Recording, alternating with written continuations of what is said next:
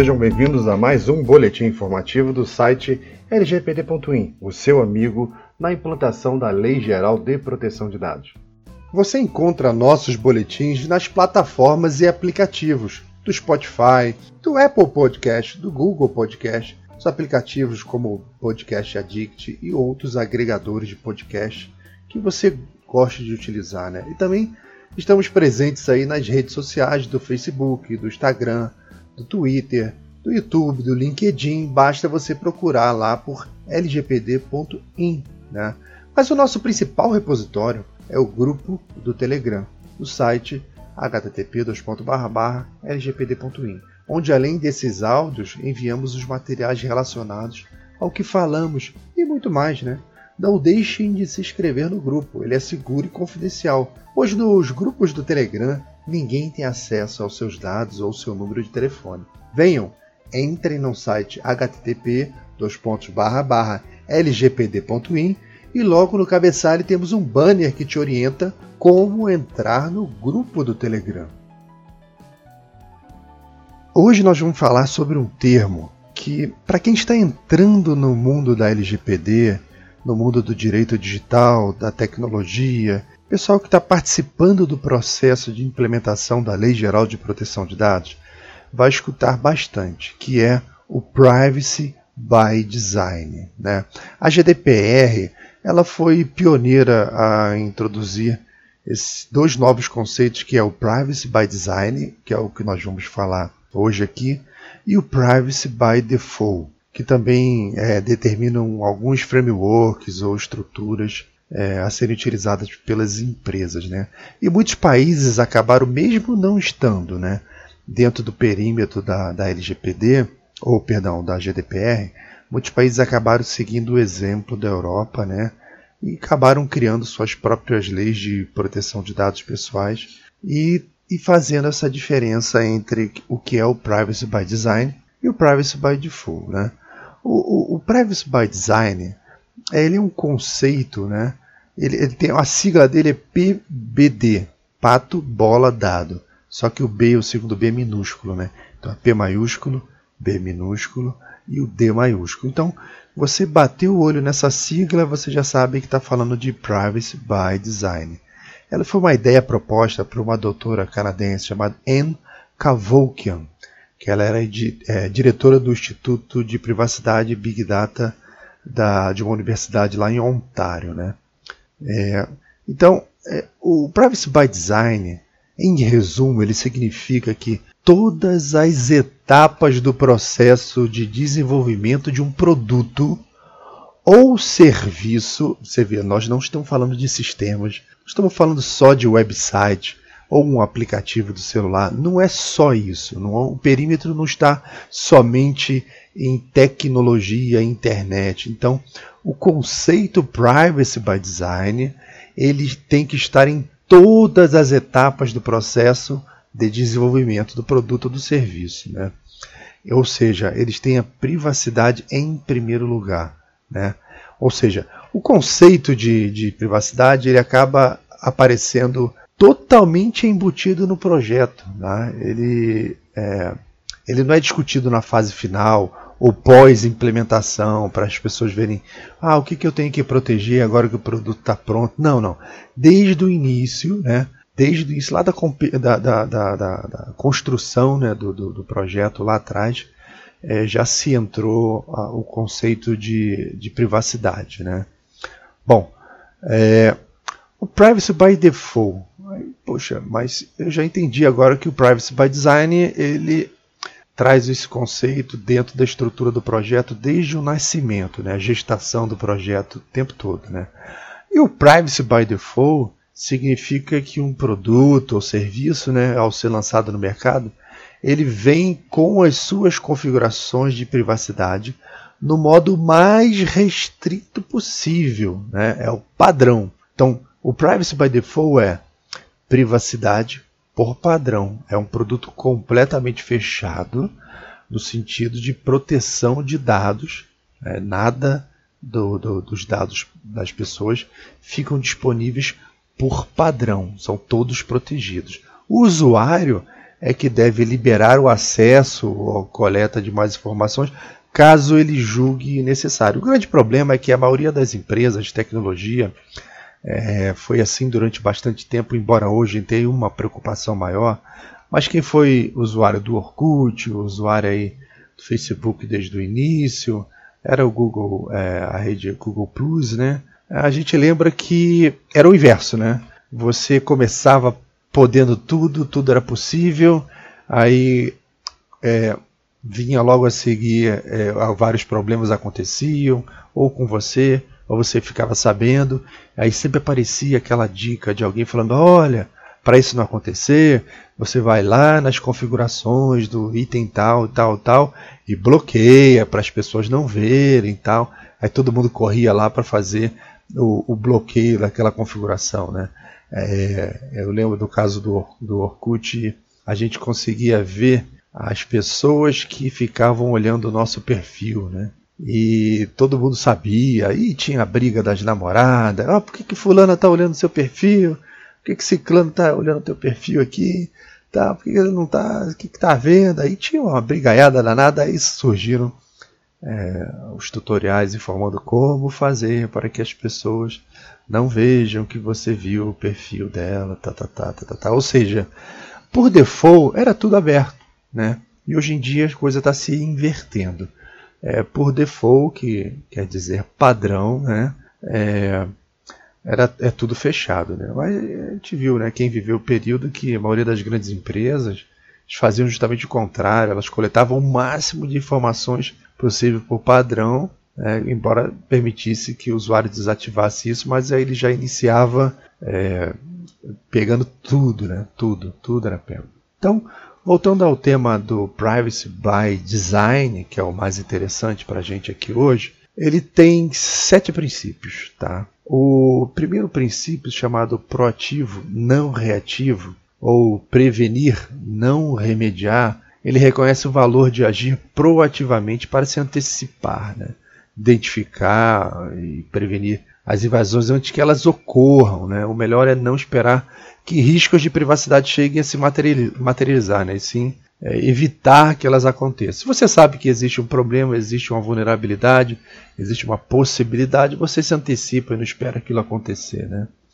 É o caso que a gente usa em casa para quem tem criança que tem aquelas mesas de centro com a quina de madeira, quina de vidro. Chega uma criança na casa, aquele é um ponto de risco, ela vai começar a andar daqui a pouquinho. É o que, que os pais fazem? Vão lá e colocam uma espuminha, colocam uma proteção nessas quinas, já para evitar, né? É ser proativo, prevenir que algo aconteça. Né? Bom, o segundo princípio é a privacidade por padrão, né? O conceito de privacidade by design ele também engloba o privacy by default, né? Um está dentro do outro default está dentro do by design. Né? É, isso permite que um sistema que seguir por essas regras, mesmo que um usuário não faça nada, sua privacidade continua intacta. Né? Dessa forma, não, não é necessário desativar a coleta de dados, é, porque ela já vem por padrão. Você não precisa se preocupar em ir lá nas configurações para ver como que você pode se defender, porque já começa completamente defendido. Né?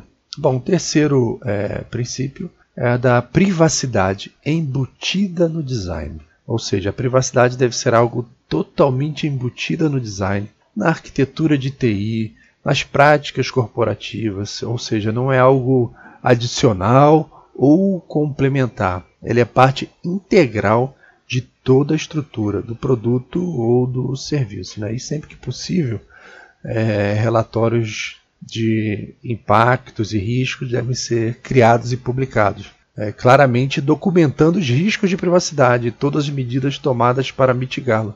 É, transparência. Né? Bom, o quarto princípio é da total funcionalidade, né? ou seja, ao implementar a privacidade de um produto ou serviço, ela deve ser feita é, a, a, se somando a outras funcionalidades do projeto e não prejudicando nenhuma, né? ou seja, existe uma naturalidade. Né? As funcionalidades que conflitem com os princípios de privacidade devem ser reconstruídas né, de forma criativa para que eles possam funcionar juntas. Tem que se adaptar, porque a privacidade ela é uma causa primária, né? ela não é uma coisa secundária, ela é primária. Então, ou seja, ela tem predominância. A função está em conflito, ela tem que se adaptar, tá? Bom, o quinto princípio é segurança ponta a ponta, ou seja, a privacidade ela deve ser continuamente protegida através de todo o ciclo de vida dos dados em questão, né? E a segurança dos dados ela deve estar em mente desde o planejamento até a execução, implantação, manutenção do projeto, é nos backups, é na guarda, é na consulta, na movimentação física, seja lá o que for, dentro dos teus processos, essa camada de proteção em cima de dados pessoais, ela tem que estar em todo o ciclo. Não adianta você colocar logo no início, na captura e no processamento do dado, e logo a seguir aquilo segue sem nenhum tipo de padrão, nenhum tipo de cuidado. Você vai ter problema com isso. Bom, o sexto princípio é visibilidade e transparência a coleta, o processamento, o armazenamento de dados, ele, todos eles devem ser documentados de forma totalmente transparente, incluindo informações sobre responsabilidade dos dados em caso de algum vazamento ou invasão. Né? Você tem lá os sistemas, mas quem é o responsável por esse sistema? Eu tenho aqui um banco de dados, eu tenho um serviço, eu tenho um produto. É, quando qualquer um desses itens é, é, sofreu algum tipo de problema, quem é o responsável? Responsável pela guarda, quem é o responsável pelo projeto, quem é, é a pessoa que desenvolveu, quais foram os princípios utilizados, quais foram as regras que foram utilizadas. Essa parte da documentação ela costuma ser é, bastante menosprezada, principalmente pelo pessoal de desenvolvimento de sistemas. Né? Ele vai, o pessoal vai lá, desenvolve, é, produz, coloca a solução no ar e não tem uma documentação sobre o que, que usou, como usou, o que pensou, é, aqueles princípios que foram utilizados, o algoritmo, o que, que ele faz, aquele dado que ele capturou para onde que vai, é, o que, que eu faço nesse processamento, por que, que eu peguei esse determinado dado. Isso normalmente fica na cabeça das pessoas, são poucos os que documentam. E às vezes quando documentam, coloca dentro do código. Né? Então, se você tem um programa compilado, executado, você não consegue ver o comentário que está lá dentro do código, né? Você tem que ter acesso ao comentário, não tem uma documentação externa. Então, o programador faz ali muito rapidamente a documentação que serve só para ele e de repente para um outro programador, mas não para o resto da empresa, não para o, o consumidor daquele produto ou daquele serviço, né? Então, é muito importante você ter é, as documentações atendendo ao princípio sexto da visibilidade e transparência. E, enfim, o último princípio, que é o respeito pela privacidade do usuário, né? ela deve ser sempre, de, de maneira total, respeitada, né? E respeitada também as decisões do usuário no que tange a privacidade dele, né? já que os dados são propriedade dele. É necessário que haja sempre consentimento no uso dos dados pessoais do usuário com informações corretas, atualizadas, conforme a necessidade. Né? O usuário deve sempre ter acesso aos seus dados. E eu lembro que, pelo entendimento atual da lei, por exemplo, se você tem uma, já uma base de dados com muitos dados pessoais e sensíveis, você vai ter que aplicar todas as camadas de proteção. Se aquela base está parada, ela vai continuar parada e você não precisa fazer mais nada além de protegê-la. Mas se você de repente precisar pegar aquela base de dados para fazer um novo processamento, para fazer um novo tratamento de dados, você, a partir de agosto de 2020, você vai precisar ter o consentimento daquelas pessoas. Tá? Então, isso é um entendimento atual que versa sobre é, poxa, eu tenho aqui uma base de dados cheia de dados pessoais, eu preciso ir atrás dessas pessoas para conseguir os consentimentos dela, mas essa base está parada comigo aqui. Bom, você não precisa pedir se, aquela, se você não vai fazer nada com aquele dado. Mas aí a segunda pergunta que vem é o seguinte: se você não vai fazer nada com aquela base, ela está parada e ela de repente não está coberta por nenhuma obrigatoriedade legislativa, por que é que você guarda aquela base? Você está é, trazendo para si um grande problema de segurança, de responsabilidade. Você vai ter é, um custo, você vai ter uma dispensa aí de uma despesa de horas é, de recurso, de espaço, de rede, de arquivo, seja lá o que for, para você poder manter esse dado, manter essa informação, esses papéis ou essa base de dados. Você tem que é, pensar em fazer o descarte. Né? Se ela é importante para você, anonimiza, tira ela da LGPD e torna ela um, um dado acessível, mas muito mais barato. Né? Bom, mas isso aí é critério de cada empresa, tá? E a gente fica por aqui, que a ideia hoje era apresentar para vocês a diferença né, desse conceito entre Privacy by Design e o Privacy by Default. Valeu, pessoal!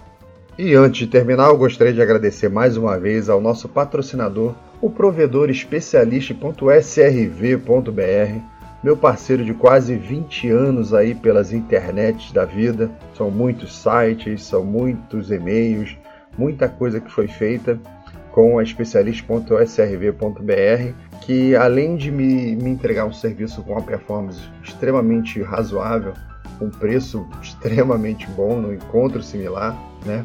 É, ela sempre me dá também um atendimento muito personalizado, no sentido de que eu estou bem distante desses robôs automáticos na internet que me dão respostas copiadas fora de contexto e acabam te irritando bastante. Eu não tenho esse problema lá, tá? Então visitem o site da especialista.srv.br e vejam lá o que ela pode fazer por você. Se você não encontrar o que você quer, manda uma mensagem porque é incrível, né?